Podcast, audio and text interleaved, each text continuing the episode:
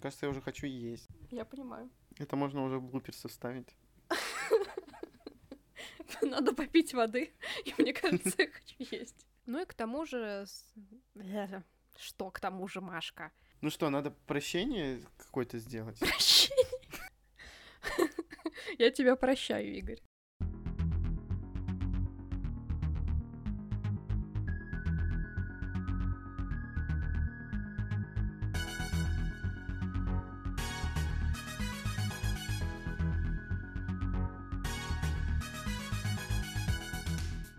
Всем привет! Привет! Это подкаст Reds and Heads. Меня зовут Маша. Меня зовут Игорь, и наш подкаст посвящен книжной тематике. Здесь мы будем обсуждать все, что связано с книгами, наше прочитанное, новинки и так далее. Но поскольку это первый выпуск, для начала мы решили немного рассказать о себе, о том, кто мы, как пришли к чтению и вообще к идее записывать подкаст. Мы всегда в личных сообщениях делимся друг с другом прочитанным, покупками, планами какими-то. Во время чтения делимся своими эмоциями, после прочтения какой-то книги. И нам пришла идея, что мы можем рассказать всему миру, не побоюсь этого слова, то же самое, только в виде подкаста. В будущих выпусках мы будем делиться мнением о прочитанном, изучать новинки и выбирать книги на совместные прочтения, потому что, как оказалось, у нас с Игорем часто совпадает вкус в книгах, нам часто интересны одни и те же новинки. Да-да-да, подтверждаю. В этом году мы опробовали такую штуку, как э, совместное синхронное чтение с синхронным же обсуждением — как в реальном времени. Мы еще гонимся друг за другом. Кто-то прочитал 100 страниц, кто-то 50. И надо как-то успеть, чтобы обсудить все это вместе. Правильно? Да. Мы подумали, что, возможно, и вам будет интересно поучаствовать с нами в совместных чтениях. В бурном обсуждении. Поэтому в скором времени планируем внедрить и эту рубрику. Теперь немножко про нас самих. Я по образованию, по профессии графический дизайнер — и вот все вот говорят, что книгу по обложке судить не надо, но это просто моя фишка. Я обращаю в первую очередь на обложку в свое внимание, и, возможно, я даже не выберу книгу, которая будет выглядеть не очень, хотя, наверное, я вру немножко. Ну почему врешь? У тебя есть хоть одна некрасивая книга на полке? Нет, Маша, у меня нету некрасивых книг. Ну вот, так что не надо тут обманывать людей. Мне, конечно, важно, как выглядит книга, и это самый первый фактор, по которому я сужу. И мне даже приятнее читать красивую книгу, я вот лукавить тут не буду. Но содержание, естественно, остается, наверное, на первом месте и делит это первое место вместе с обложкой. Что-то я тут замудрил, конечно. К сожалению, мне кажется, что у меня тоже есть такой небольшой пунктик, как у Игоря. А, тоже профессиональная такая деформация, потому что mm-hmm. я работаю редактором в издательстве, и в данном случае для меня главная составляющая — это текст, его качество и, и что. А чепятки? Да. Боль всех редакторов. Поэтому для меня важно не только качество текста, его перевода или какая-то стилистическая составляющая, но и его, что называется, аккуратность, причесанность корректором и редактором, к сожалению, я очень расстраиваюсь, если вижу в книгах э, какие-то серьезные ошибки, очепятки и вот эту всю мишуру. Поэтому, возможно, мой злобный редактор иногда будет проявляться в наших будущих выпусках и что-то там задвигать про качество текста. Не сильно обращать на это внимание, пожалуйста. Я, кстати, был несколько раз свидетелем тому, как Маша говорит, что книжка ей не очень нравится, потому что там куча опечаток, и текст выглядит не очень красиво. Гилти. Или правильно. Просто виновна. Да. Вообще, Игорь, наверное, первый такой, можно сказать, человек, с которым я постоянно обсуждаю книги, обсуждаю прочитанное. Хотя при этом mm. я вот, например, читаю очень давно. А ты как? Наверное, судя по другим читающим людям, я начал читать поздно. Всему виной, наверное, можно назвать моих родителей, потому что они с детства хотели привить мне любовь к чтению, а поскольку я по гороскопу Овен, естественно, я бодаюсь со всеми, и в том числе с ними. И мне не хотелось просто брать книгу в руки, и пытаться прочитать вот эти вот буковки, зачем они мне нужны, я лучше сейчас буду биться об стену рогами своими. и не читать. Но я начал читать, наверное, с 13 лет уже осознанно, потому что я захотел. Это я просто помню. У меня перед этим тоже были какие-то книжки, такие всякие детские детективы, знаешь. Мгм. Но вот в памяти у меня врезалась одна единственная книга, точнее, это цикл «Часодеи». С первой книги у меня началось, естественно, знакомство, потому что бывают всякие там разные истории, что не с первой книги да. начинают. У меня такое бывало неоднократно. «Часовой ключ», первая книга этого цикла.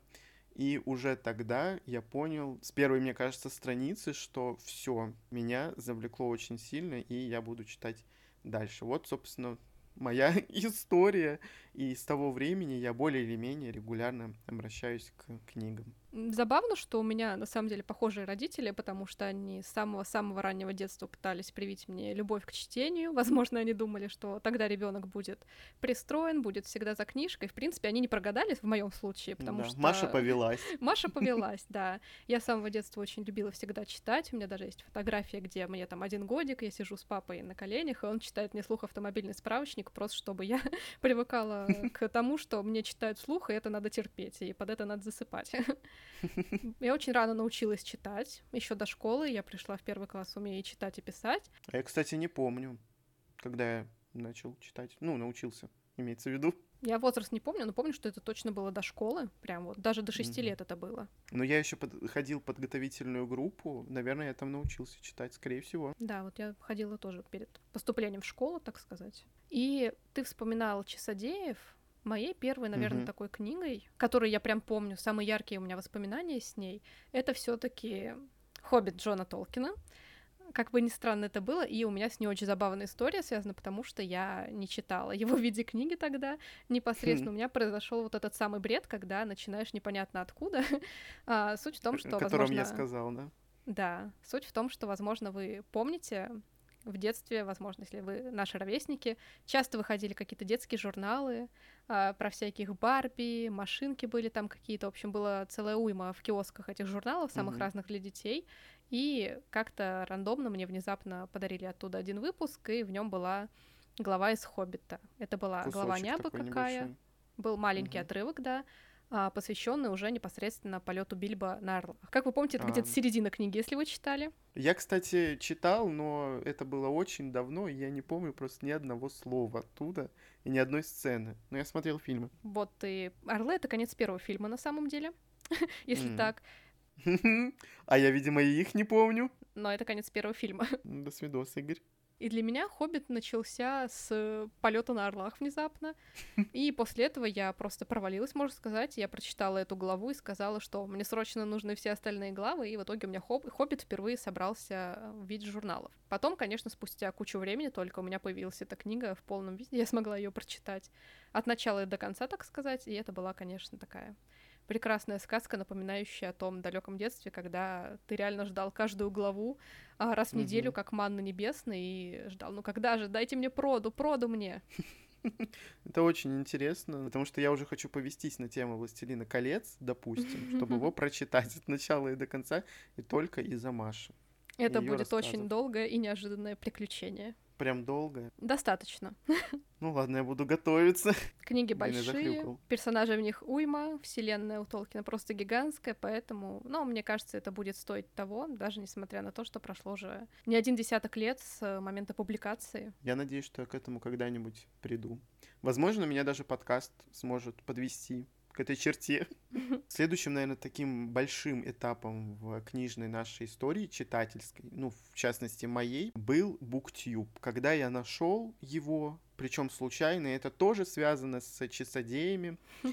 И вот после этого, после того, как я нашел эту замечательную планету, если ее можно так назвать, началась уже моя любовь к покупкам книг, а не их к чтению, а не к их чтению. Я уже даже заговариваюсь. Чуть ли не после первого видео я уже начал наполнять корзину в интернет-магазине. И все, пошло-поехало каждую неделю. Как только ко мне приезжает новый заказ, я уже бегу на сайт что-нибудь положить в корзину по советам блогеров. Я не могу назвать, наверное, это проблемой, потому что это все-таки приносит какую-то радость, удовольствие. Но вот чтение книг, наверное, стопорится на этом моменте, потому что ты постоянно думаешь о новом, как-то, я не знаю, это у меня такие были ощущения в тот момент. Благо сейчас этот этап прошел, ребята. Мне вот. кажется, все проходили такую веху в развитии, когда заканчивалось чтение, начинались бесконечные книжные покупки, потому что да. у меня просто реально был период, когда я на лабиринте могла за один год потратить 50 тысяч на книги. Просто Ой, меня тоже. Что... И не только на лабиринте. Это были заказы, заказы постоянно. Ты все время ходил в пункт выдачи и обратно. А книги при этом не читались, но место в квартире каким-то образом заканчивалось. Ну да, я говорю, это когда перерастает любви к книгам, к покупкам уже дальше чтение и покупки, это, конечно, надо разделять немножко и не срывать себе голову. Ну, справедливости ради Игорь в этом году закончил все свои О, недочитыши, да. и он тот человек, который сейчас покупает книги по мере чтения, в отличие от меня. Я все еще пытаюсь разобрать завалы свои, и это очень непросто, потому что там уже находятся книги, которые, может быть, мне уже было бы неинтересно сейчас читать, а тогда это они вот были громкими новинками. Покупок. Это гигантская Большие. проблема покупок, угу. и я не знаю, как мне справиться с этим в одиночку, поэтому подержите меня за руку и помогите мне, пожалуйста, дочитать мои стеллажи, разобрать их. Надо клонировать Машу. Я одно меня точно будет не хватать на все вот это. Да, у меня просто было всего лишь около 40 книг, которые мне нужно было прочитать, и я с ними справился за два месяца. Они были, правда, не все такие вот большие, гигантские, потому что недавно я купил всю коллекцию Робин Хоп, всю библиографию Робин Хоп, которая я у нас считаю, вышла это самая на значимая момент. покупка просто за года у Игоря, отодвигает все остальные. Но сейчас плюс 14 книг, хотя я прочитал 40 своих старых недочитышей. Это просто, мне кажется, давит сейчас на голову, но Робин Хоп не может давить на голову. Она прекрасна, чтобы давить. Это супер книги, да. Думаем, что об жалею, этом мы кстати. еще запишем отдельный подкаст. Вообще мы здесь говорили сейчас о Робин Хоп, о Толкине, о часодеях, и как-то да, вот, да. Э, мне кажется, у людей может возникнуть закономерный вопрос, а что вы читаете, кроме фэнтези?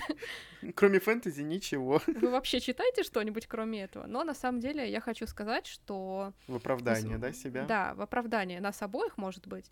Мы читаем не только фэнтези, хотя это наш любимый жанр, в силу того, что ну, мне кажется, почти все идут в фэнтези ради того, чтобы окунуться в какой-то волшебный мир, отвлечься отдохнуть, от реальности, да. отдохнуть, забыть о своих проблемах, и жанр фэнтези к этому лучше всего располагает на самом деле. А, но как бы в наших прочитанных рядах также встречаются произведения современной литературы ну, или прозы, классической, да, современной прозы, зарубежной, иногда отечественной, очень редко.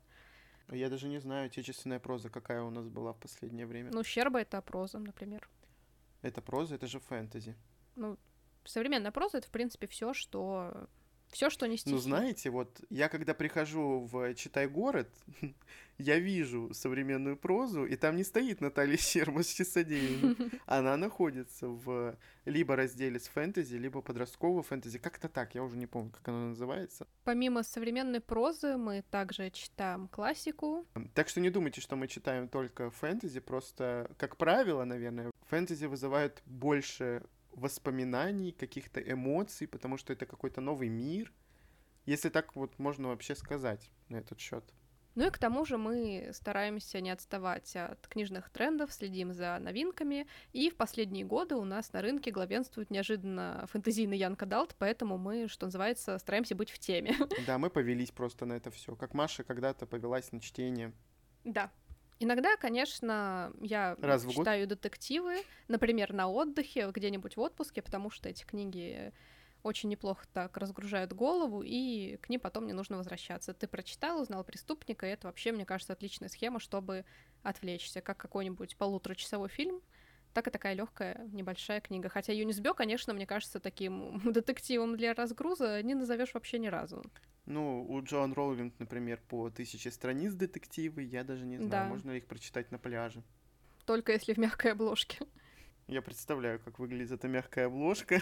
В целом, вот эта такая небольшая наша мини-читательская история, конечно, она получилась очень странной.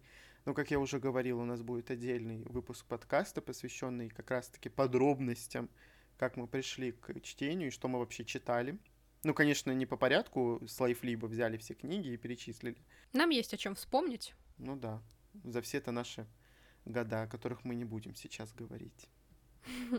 Надеемся, что наша небольшая история смогла вас заинтересовать, и в скором времени мы увидимся уже в новых выпусках, которые будут выходить раз в неделю на всех подкаст-платформах. И хотелось бы, конечно, получить от вас обратную связь, возможно, какую-то мини такую же историю о своем читательском опыте или как вы просто пришли к чтению, может быть, вы прям с пеленок сидели с книгами. Ну что, тогда прощаемся, Маша. Всем пока. Всем пока. С вами были Reds in Heads и до скорых встреч. Пока-пока.